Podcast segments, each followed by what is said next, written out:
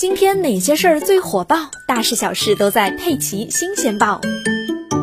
受大暴雨的影响，安徽歙县的高考语文考试暂时取消，要延期进行了。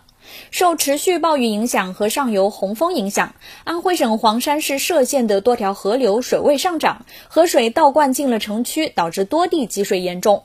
其中，歙县二中考点因为道路被淹，很多老师和学生没办法准时到达考场。当地还通过通风舟、皮划艇等设施护送考生抵达考场，但是直到早上十点，歙县两千多名考生只有五百多人到达了考场，首场考试没法开始。